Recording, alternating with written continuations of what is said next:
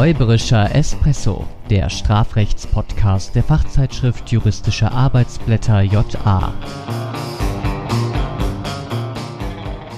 Herzlich willkommen. Mein Name ist Mustafa Termosolak Çorlu. Und mein Name ist Florian Nikolai. Und mein Name ist Henning Lorenz.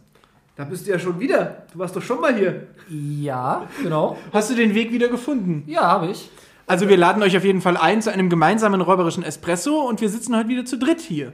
Ja, und ich habe diesen Einleitungstext vergessen. Das Ja, aber jetzt habe ich ihn ja gesagt, das Gut. ist doch nicht schlimm. Nimm mir das bitte nicht übel, dass ich. Das nicht. Okay. Hashtag Marty McFly, Hashtag Black Mirror und Hashtag Iron Man. Genau, wir fahren heute Fahrrad, Laufen und Schwimmen.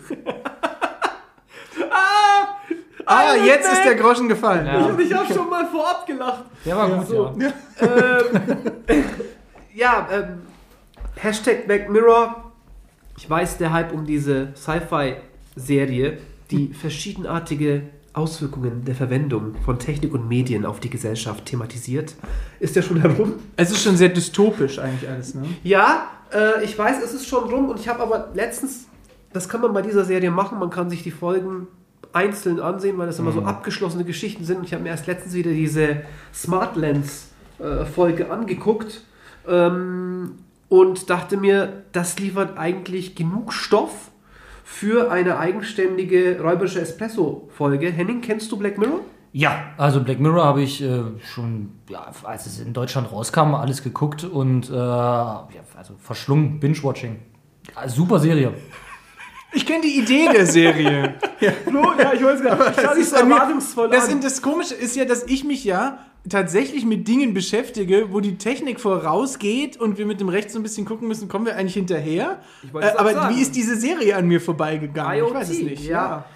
Ähm, kannst du ja noch nachholen. Ähm, wir werden hier bestimmte Aspekte, die auch in der Serie eine Rolle gespielt haben, aufgreifen. Mir ging es eher darum, eigentlich wirklich nicht irgendwie um so eine Zukunftsvision bzw. Dystopie, ähm, die wir jetzt über oder durch verschiedene Entwicklungen, wie sich das Recht entwickeln könnte und so weiter. Dafür ist, sage ich mal, auch nicht genügend Raum hier in diesem äh, Format, sondern mal wieder, ich bin ja einfach gestrickt, die trivialen Fragen. Ja, also was könnte oder wie könnte sich in naher Zukunft das Recht entwickeln? Welche Innovationen könnten vor allem natürlich dann auch wieder das Strafrecht vor ähm, gewisse Herausforderungen stellen. Insofern sind wir wirklich tatsächlich in bestimmten Belangen auch bei deinem Thema, Stichwort äh, Internet of Things. Ähm, aber ich habe mir da ein paar Fälle rausgesucht ähm, und Anmerkungen vielleicht äh, an die Zuhörer und Zuhörer. Ich hatte die beiden Kollegen hier schon mal gebeten, sich auch mal Gedanken darüber zu machen, welche potenziellen Erfindungen äh, das Alltagsstrafrecht, das alltägliche Strafrecht eben beeinflussen könnten. Äh, ich bin auch deswegen, das vielleicht auch noch äh, darauf gekommen, Hashtag äh, Marty McFly, da reist er ja zurück ins Jahr 2015 im zweiten Teil. Also zurück deshalb, weil er ja zunächst in die Vergangenheit reist, aber dann ja wieder zurück Eigentlich in die nicht. Zukunft will. Ich weiß es gar nicht. War es nicht so, dass es irgendwie 1985 losgeht? Ja, aber er ist doch einmal ist er doch ganz weg und will Ach, genau. zurück in die Zukunft. Der ist Okay. doch am Anfang, oder? Ja. Hab Ich hab das den Film nicht gesehen. Aha, aber bei Black Mirror hier haten, ja. Da, da, da, Da bin ich nicht alt genug für. Ah, ach so. Gut. Jungs, Jungs, Jungs. Ich fand das ja deswegen so faszinierend, also im zweiten Teil, welche Vorstellungen man immer von der Zukunft in der Vergangenheit hat. Und das dann sozusagen mit der jetzigen Gegenwart dann abgleichen kann. Also es ist beispielsweise so, dass ja in diesem Film 2016 die Leute irgendwie diese coolen Nike-Schuhe haben, die sich dann irgendwie dem, der Fußform irgendwie anpassen. Ja. Ähm, dann gibt es diese Hoverboards ähm, und, und, und äh, ja, ganz große Augmented äh, Reality äh, äh, und, und, und Hologramme und so weiter. Ähm, und auf der anderen Seite gab es dann noch den Almanach und das Faxgerät. Und Aber das, das Faxgerät gibt es ja gerade Ja, in unserer Branche wirklich noch. Ja, ist unersetzlich. Ja. ich wollte eben gerade sagen, was eigentlich mit der elektronischen Akte passiert. Aber ja, gut, äh, darüber können wir noch Ja. an anderer Stelle diskutieren. Ähm, fangen wir mal direkt mit der Folge an, die mich auf die Idee jetzt äh, dieser speziellen, äh, dieses Formats gebracht hat, diese Smart Lens Geschichte. Also es war wirklich wohl so, diese, ich habe auch nochmal nachgeguckt, es gibt schon solche äh, Kontaktlinsen mit Mini-Displays äh, und vielleicht auch schon Minicams, die dann vielleicht auch alles aufnehmen können und dann in eine Cloud hochladen. Und so war es in dieser Folge letztlich auch. Genau. Man konnte alles, was man sieht, äh, speichern unmittelbar. Und es wurde auch in einen Cage, so eine Art Zwischenspeicher gespeichert und konnte man im Nachhinein eben entscheiden, archiviert man das jetzt oder nicht. Das hat ja irgendwo seine Vorteile. Ist einerseits cool, weil man hat keinen Filmriss mehr.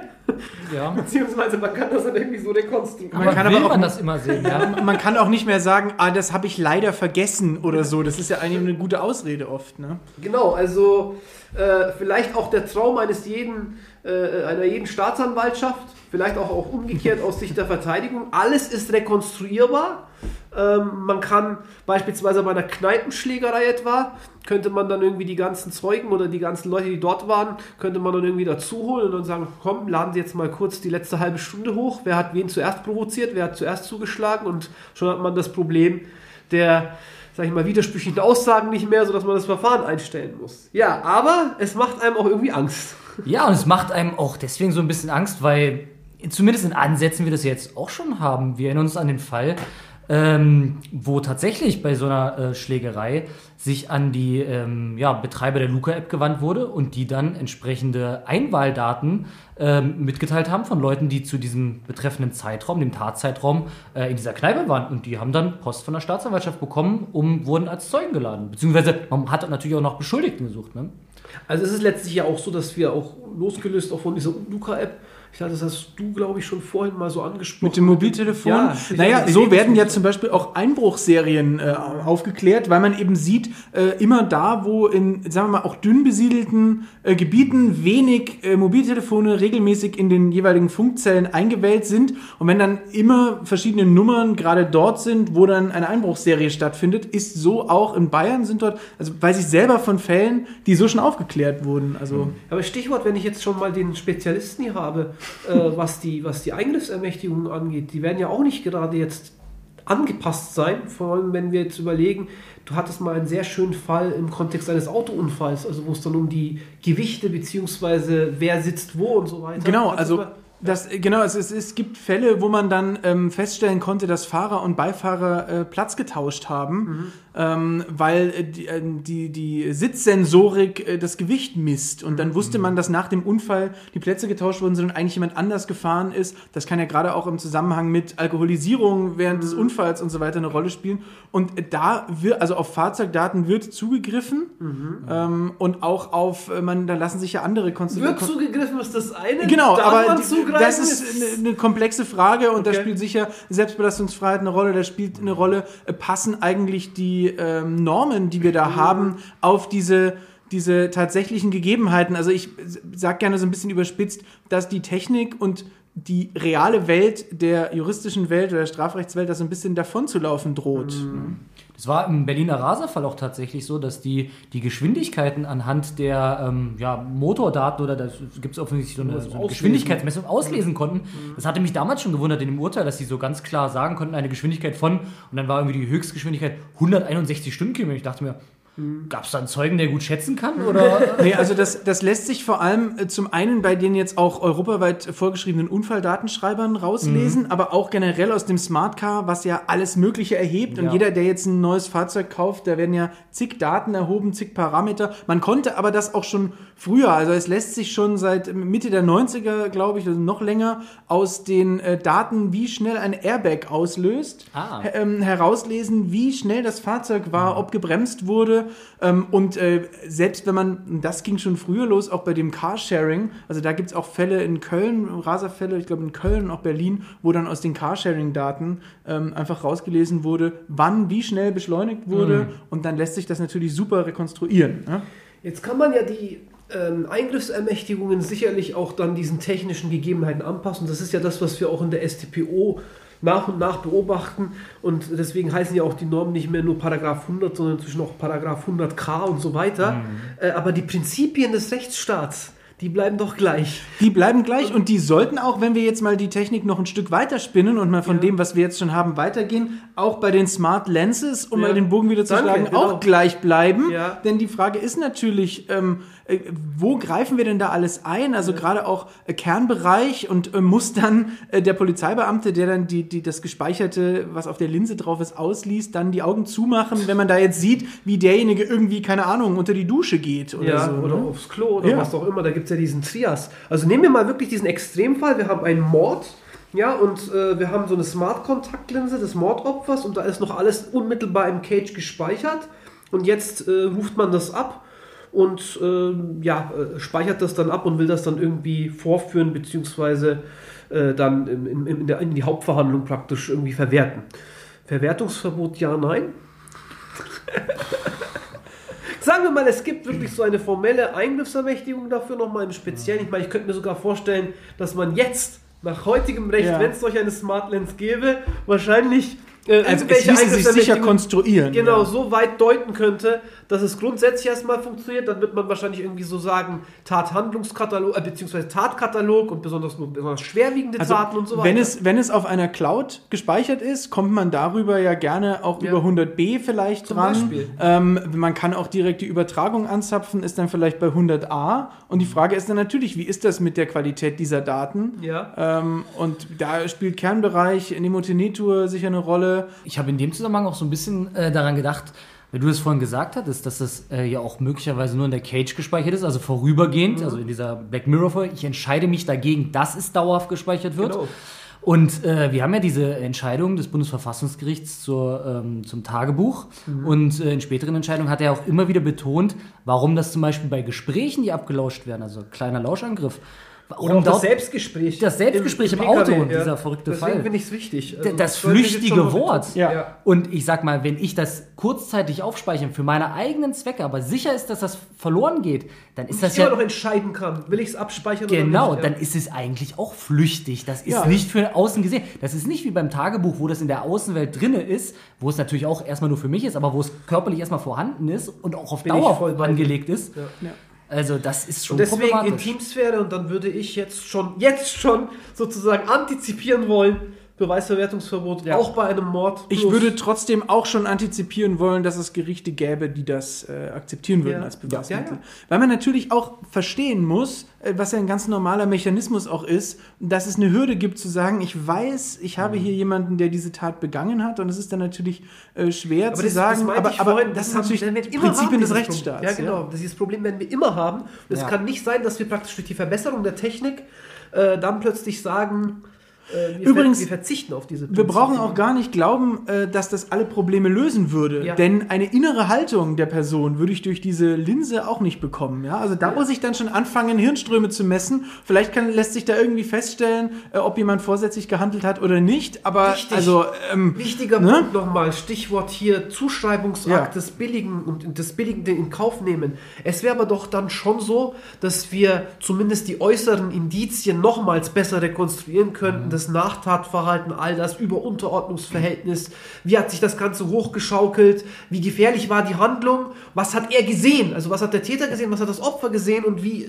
ist dann sozusagen die Tat zustande gekommen. Ja, und da müssen wir aber auch schnell aufpassen, ähm, dass wir nicht von einem, also dass wir den Maßstab des Vorsatzes nicht verschieben und dann sagen, naja, das hätte sich aber aufgedrängt, Ja. das hätte der wissen müssen. ich voll bei da, da müssen wir vorsichtig sein. Ja. Und je mehr wir da in den Kopf des Täters gucken, auf einer tatsächlichen Ebene und nicht auf die, also auf das Wahrgenommene und nicht auf das Subjektive, desto mehr könnte aber passieren, dass wir das verschleifen und das darf natürlich nicht passieren. Gut. Ja gut, dann hätten wir erstmal diesen Punkt Ja. äh, ab, abge Richtig spannend, also es, das es ist also spannend. richtig Könnte man jetzt auch Feld. noch mal wirklich äh, locker die nächsten 15 oder 20 Minuten darüber sprechen, aber ich habe noch hier ein paar Sachen notiert. Ähm, weiterer Punkt, das war praktisch das Hologramm. Also da bin ich äh, über äh, hier Zurück in die Zukunft 2 mit diesem Hai zu Beginn, der ja irgendwie nach, nach Marty McFly schnappt. So bin ich drauf gekommen. Ähm, das gibt es wohl auch schon tatsächlich. Habe ich auf, auf YouTube ein Video gesehen, in dem die irgendwie eine Werbung geschalten haben per Augmented Reality, also auf so einem, auf so einem, auf so einem äh, Wartehäuschen. Da waren dann keine Wa- Werbeplakate drauf, ähm, beziehungsweise kein normales Plexiglas, sondern das waren durchsichtige Monitore. Und wenn man dann in diesem Wartehäuschen, irgendwie hier bei einer Bushaltestelle oder so, da saß, dann sah es praktisch durch diesen durchsichtigen Monitor so aus, da wurden dann Sachen draufgespielt, als würde da sich irgendetwas auf der Straße ereignen. Und ich habe mir da überlegt, wie ist das jetzt eigentlich, äh, wenn das dann irgendwann so realistisch wird, äh, wenn man sich irgendwelche PS5-Spiele zurzeit anguckt äh, und sieht, wie high gerendert das ist und wie teilweise ultra realistisch, fotorealistisch das aussieht, dann kann man sich das durchaus vorstellen, dass das auch technisch jetzt schon umsetzbar ist. Wie ist das dann eigentlich, wenn dann die Leute erschreckt werden. Also wenn, wenn, wenn dann irgendwie plötzlich hier irgendwie so ein Tiger irgendwie auf, der, auf die Straße gespielt wird sozusagen äh, und ich dann irgendwie einen Satz nach hinten mache und mir den Kopf äh, anschlage. Ganz kurz mal in die, also ja. ein, ein Bogen in die Gegenwart oder in die jüngere Vergangenheit. Also damit sowas nicht passiert, darf zum Beispiel das Licht der Allianz Arena also die, die, die beleuchtbaren Stadions des FC Bayern, nur in einer gewissen Langsamkeit geändert werden, weil das ist ja direkt an der A9, damit die Autofahrer nicht von schnell wechselndem Licht abgelenkt werden, ja. Das ist ja noch halt, viel ne? geringer. Ja, genau. Das ist ja eigentlich Als noch viel geringer, dass die Bayern, dass es die Bayern sind. Jetzt sind wir wieder auf dünnem Eis. Ja, Vorsicht, also, Vorsicht. Da man, ah, das ja, ist gut, dass wieder auf einer Wellenlänge ja, ja, sind. Heute steht 2 zu 1, was das angeht. Genau, aber das Problem ist, wir sind da, das ist ja noch viel niedrigschwelliger und da denkt man da schon drüber nach, was kann da passieren passieren. Aber jetzt stellen wir uns mal vor, da kommt dann irgendwie, man sieht da nicht, ähm, keine Ahnung, die duftende Pizza, die aus dem Ofen gezogen wird, sondern vielleicht wirbt ja vielleicht der, der, der Zoo äh, und dann springt da auf einmal der Löwe aus dem, aus dem äh, in Anführungsstrichen, Plakat. Ja, oder der gleichnamige Schokoriegel. Oh ja, genau. Sehr vorsichtig ausgedrückt, sehr schlecht. Schön. Ja, ja ähm, ich meine, da werden wahrscheinlich dann aber auch im Hinblick auf die Sorgfaltspflichten keine anderen Maßstäbe gelten, wie wir sie heute auch anlegen. Also letztlich, wenn das wirklich irgendwie tragisch äh, oder zumindest irgendwie zu einer Verletzung führt, dann wird man eben gucken, wurden die Leute da ausreichend, sind die Leute das gewohnt? Was kann man praktisch an erlaubten Risiko ansetzen? Äh, welche Sorgfaltspflichten bestehen in so einer Übergangsphase? Muss man nicht vielleicht darauf hinweisen, auf dem Monitor das kenntlich machen? Und wenn man diesen Sorgfaltspflichten nachkommt, dann gilt halt das allgemeine Lebensrisiko oder bestimmte Lebensrisiken, die sich da vielleicht realisieren könnten. Aber im Übrigen vielleicht, wie gesagt, in dieser Übergangsphase, da wird man es vielleicht schwieriger haben und vielleicht auch die Messlatte höher setzen müssen, was äh, die Sorgfaltspflichten angeht. Man braucht da unbedingt auch nicht, nicht äh, Augmented Reality dafür. Also es gibt in, in, in Erlangen so einen, äh, einen Laden, der Tauchzubehör anbietet und um auf sich aufmerksam zu machen, haben die immer an den Straßenrand eine äh, Schaufensterpuppe im Neoprenanzug gestellt. Und es kam dort, ich war auch, ich hab, bin wirklich mal voll in die Eisen gestiegen, weil ich dachte, da läuft jemand auf die, auf die äh, Fahrbahn. Okay. Ähm, den mussten die jetzt schon weiter Richtung äh, Geschäft ähm, hinstellen, weil das Autofahrer verwirrt hat. Ähm, und wenn ich mir jetzt vorstelle, dass da Augmented äh, Reality-mäßig irgendetwas auf die Fahrbahn läuft, das kann ja nicht nur Leute, die in dem Bushäuschen stehen, Absolut. sondern es kann ja wirklich den Straßenverkehr ähm, zum, zum Erliegen bringen, ne, zu Unfällen führen da haben wir auch relativ strenge Anforderungen, was ja auch so äh, Werbeplakate etc. angeht in Deutschland. Also wenn ich da an andere Länder denke, wenn man dann wie auf der Autobahn ja. oder auf der Hauptstraße unterwegs ja, ist, was ja. da praktisch da alles runterhängt an Lichtern und an Werbeplakaten etc., ähm, ja, gut. Finde ich, find ich auch total äh, irritierend, gerade wenn man dann in, im Ausland in eine große Stadt irgendwie doch mit dem Auto fährt. Man kennt sich sowieso nicht aus ja. und sucht eigentlich den Weg und dann sieht man irgendwelche äh, Plakate. Zum Beispiel. Was ist denn hier los? ja, da, da fahre ich auch ständig mit dem Auto lang, ja. Vor allem, da, dafür wird mich das jedes Mal, da, da wäre ich auch wirklich schon mal fast überfahren worden, weil das ja mit der, mit der Richtung genau umgekehrt Ach so, ja. Da muss man immer erstmal nach links gucken und nicht nach rechts oder umgekehrt, ich weiß es nicht. Ähm, ich habe noch eine coole dritte äh, Konstellation im Kopf und zwar ähm, Iron Man. Ähm, Ihr, ihr, ihr, kennt Iron Man. Hawaii. Bitte. Ja, komm, komm, komm mir nicht wieder mit Hawaii. Ich meine Tony, ich mein Tony Stark. Ja, natürlich. Der in Avengers 2 leider, das kann man jetzt spoilern, im Endgame gestorben ist. Wer jetzt glaubt, äh, Mustafa hat sich strafbar gemacht, weil er euch das gesagt hat, der spult mal ganz zurück auf unsere allererste Folge. Auf diese lächerliche erste Folge. Da sprechen wir nämlich über den Spoiler-Alarm. genau. Ähm, und solche, solche, solche Anzüge sind ja schon scheinbar in der Entwicklung. Also es soll ja jetzt nicht der Iron Man-Anzug, sondern Arbeitsanzüge beispielsweise, die ja hier es vereinfachen sozusagen am Arbeitsplatz bestimmte schwere Dinge zu tragen mit irgendwelchen so Hydrauliksystemen Mhm. ausgestattet, so ein bisschen wie die Bionic Six, also alles was so Oh, die kenne ich auch noch. Jeder, jeder ähm, Student in der Examensvorbereitung wird sich sowas wünschen, wenn er dann mit äh, Habersack und allen anderen äh, äh, Gesetzen da durch Das die Gegend man, läuft. ja. Ne? für den Arm und zum Beispiel wäre es Und auch zum. Schreiben. Und Ja, durch, durch das genau. Repetitorium degenerieren ja die Muskeln, das weiß man ja. Man sitzt den ganzen Tag nur, man wird blass und krank. Und da ist so ein, so ein Exoskelett sicherlich ganz hilfreich. Exoskelett, das war das Wort, das ich gesucht habe. Sehr schön. Und äh, jetzt haben wir dieses Exoskelett auf. Ist das eigentlich ein gefährliches Werkzeug, wenn ich dann irgendwie jemandem ins Ja, Gesicht oder schlage? ist ja mein Arm dann, ne? Ja, eben. Einfach nur Körperteil. Eben, das ist doch nur ein Körperteil. Ja, das, den Streit kennen wir. Also den äh, kennen wir auch ohne besondere Technologien, wo dann immer in den Lehrbüchern dann vom Profiboxer oder vom Karate-Schläger die Rede ist mit seiner austrainierten Faust. Also da haben Ich stelle mir mal den Hochschullehrer vor, Ja. der so Angst vor diesen Personen Ja, hat. genau, genau. Genau, das waren früher immer die coolen, äh, coolen Jungs und ja, ja, das sind dann die alten Ordinarien, die dann noch ihre Die saßen im Bus immer hinten auch und so, ne? Ja, ja, ja, ja.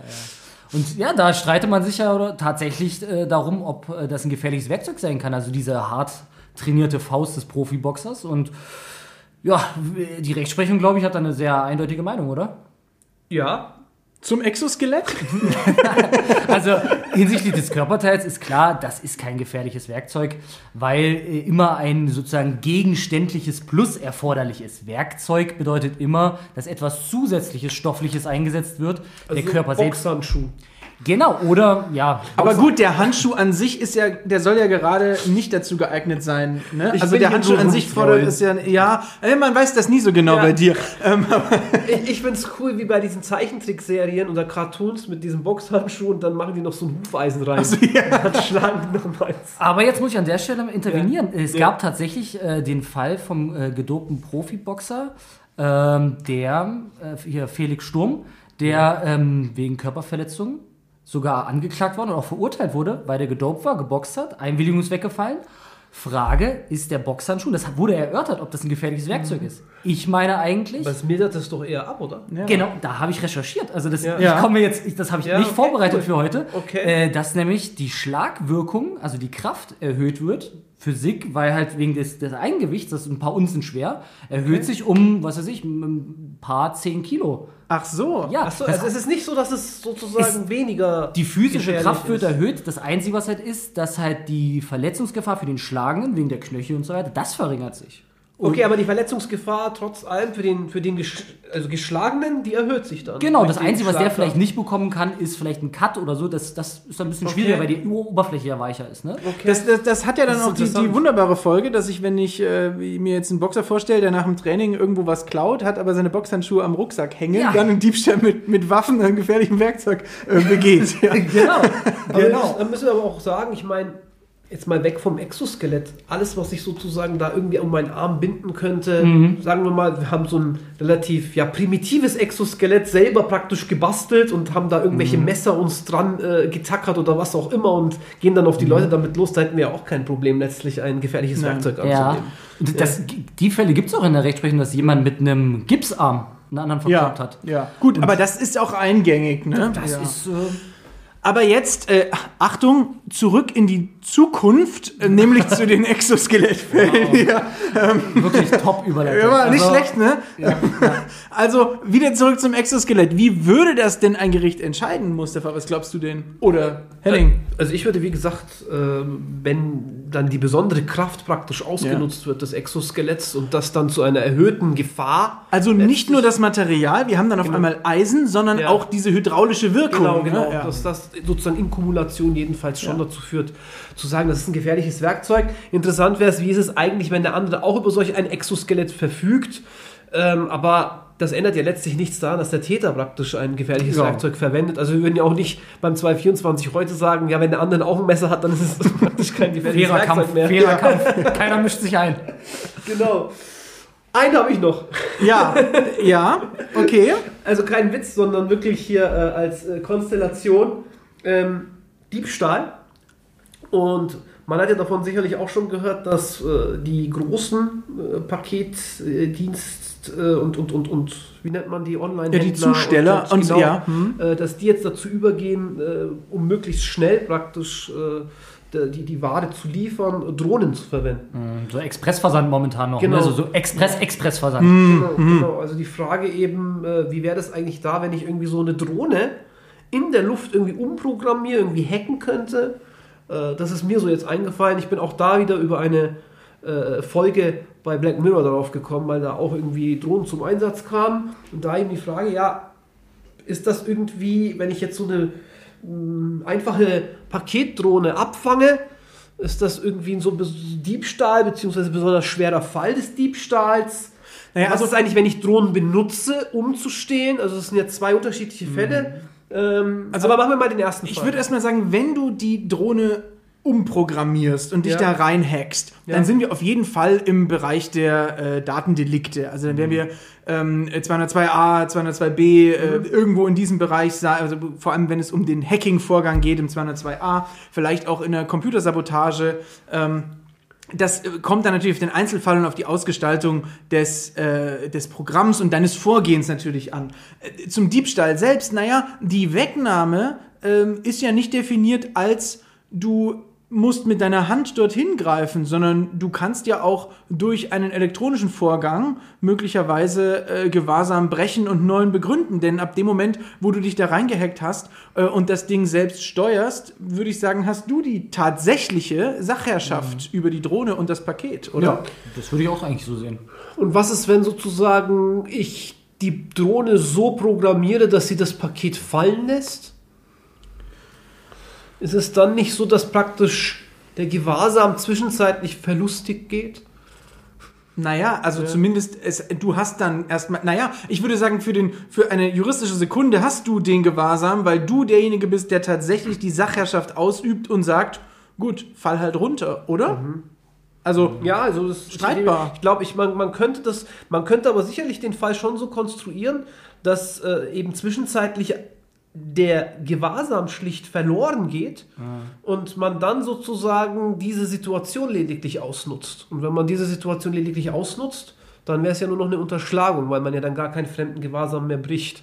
Wobei man sich natürlich überlegen könnte, wie das eigentlich so im Normalfall des Diebstahls wäre. Da könnte ich, kann ich das irgendwie so strecken? Also gibt es diese Möglichkeit, dass ich erstmal sage, ich bringe jemanden dazu, dass er praktisch den Gewahrsam verliert, begründe aber nicht unmittelbar neuen tätereigenen Gewahrsam. Das also ist, wenn wir es mal schwierig. so ein bisschen übertragen und sagen, okay, der, der äh, Paketfahrer hat auf seiner Sackkarre zehn Pakete und lässt die unten stehen, während er gerade ähm, das eine Paket eben in den zweiten Stock trägt, dann würde man ja immer noch von gelockertem Gewahrsam ausgehen, oder? Also Mhm. man sagt ja nicht, dass der kein Gewahrsam mehr dran hat, weil die Pakete jetzt unten vor der Tür stehen fürs Nachbarhaus. Also wie gesagt, ich denke mal, da kann man beides gut vertreten, aber es erscheint mir auch schon, gerade im Hinblick darauf, dass der Begriff der Wegnahme ja auch solch einer extensiveren Deutung äh, offen steht, weil wir ja auch mit dem Gewahrsamsbegriff arbeiten und den ja auch sonst immer sehr sozial normativ äh, bestimmen und auch die Gewahrsamsverhältnisse dementsprechend rekonstruieren, dass in solch einer Konstellation auch durchaus unmittelbar ein äh, äh, Diebstahl angenommen werden könnte. Wie war es mit dem umgekehrten Fall? Also was ist eigentlich, wenn ich eine Drohne verwende für den Diebstahl? Ist dann das irgendwie, würden sich da irgendwelche Besonderheiten ergeben? Vielleicht im Hinblick auf den besonders schweren Fall?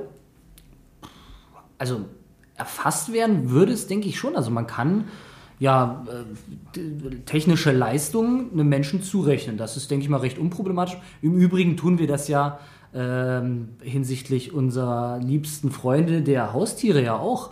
Also wenn ich meinen Hund abrichte und äh, dem zum Beispiel hetze auf jemanden, dann rechne ich natürlich auch die Bisse, die er dann tätigt, rechne ich mir dann zu, das ist eine gefährliche Körperverletzung. Obwohl natürlich der Hund sich in dem Moment dazu entscheidet und den Biss durchführt. Also Ja, ich meine, wenn ich jetzt beispielsweise eine Angelrute oder so verwenden würde, um so, die da Ja. irgendwie so, ne, und dann praktisch, dann hätte ich ja auch eine Wegnahme. Ich- das, ich- das, das, das meine ich gar nicht, das meinte ich gar nicht als Problem. Äh, sorry, ja. Nee, nein, nein, ich wollte nur, äh, mein erster Gedanke war nämlich nicht der Hund, sondern der Affe, ähm, der, Der ja. Hangover-Affe, der dann irgendwie Ja. die Drogen stiehlt und so, ne? Okay, ja, also es würde in beiden Fällen wohl, wenn ich das dann so mache, könnte ich wohl so eine Art verlängerten Arm, muss es dann keine mittelbare Täterschaft sein, sondern einfach eben ein Instrument für die Wegnahme. Das erscheint mir auch unproblematisch. Was ich aber im Kopf hatte, wenn ich jetzt beispielsweise mit der Drohne ähm, in, ein, in einen geschützten Raum sozusagen, mich mit der Drohne in einen geschützten Raum begebe, äh, könnten wir hier vielleicht den 243 Absatz 1 Nummer 1 äh, bejahen. Ähm, weil ja grundsätzlich der 243 momentan, so wie er formuliert ist, eher auf das Eindringen durch natürliche Personen zugeschnitten ist. Ähm, das ist sozusagen so ein bisschen, da hätte ich da ein bisschen Schwierigkeiten mit dem besonders schweren Fall. Das, Den, also ich würde den eher ablehnen, weil das wirklich darauf zugeschnitten ist, ja. Ja, es geht also auch, wenn du mit einem Magnet oder so irgendetwas rausholst, aber nicht in diesen Raum eindringst. Also es geht ja gerade nicht darum, dass du es irgendwo herausstiehlst, sondern dass du dafür hineingehst. Ähm, Würde ich sagen, dass auch wenn du selber nicht reingehst, äh, das nicht erfüllt. Es ist vielleicht anders, wenn du mit deinem Exoskelett reingreifst, dann muss man es vielleicht wieder anders äh, zurechnen. Ja? ich finde es cool, man könnte das wirklich so, also es, es, es beruhigt mich irgendwie, dass diese klassischen Klausurprobleme eigentlich dann auch in Zukunft weiterhin auftreten. Hast du sonst können. Angst um deinen Job? Die Fälle werden Also nicht Beispiel, ausgehen. Beispiel auch jetzt mit dem, das vielleicht noch zum Schluss, Sicherungsetikett. Man könnte ja, den Fall auch so beispielsweise schildern, dass äh, diese ganzen Pakete getraced werden. Und, we- äh, und ob das dann sozusagen, ob das dann dazu führt, dass diese Pakete gegen die Wegnahme besonders gesichert sind, sind sie ja nicht, weil ja dann so ein Tracing praktisch nur ähm, ja, die, die, die Rückabwicklung bzw. das Zurückholen äh, des Gewahrsams äh, ermöglichen soll, aber nicht eben äh, Die Wegnahme verhindert. Wegnahme oder verhindert. erschwert, Ja. ja. Also das äh, lässt sich, glaube ich, alles machen.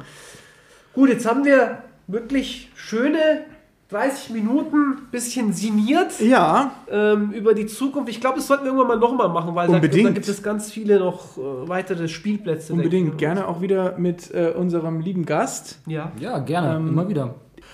Gut, dann würde ich sagen, kommen wir zur Crema oder wie machen wir das heute? Ja, ich würde sagen, heute gibt es dann mal keine Crema, weil das war doch eigentlich nur Kaffeesatzleserei, oder?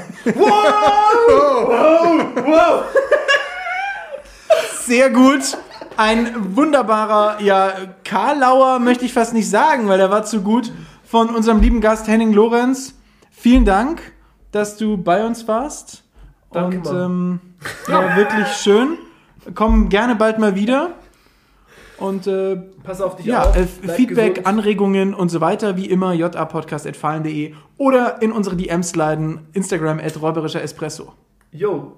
Tschüss. Ciao. Ciao.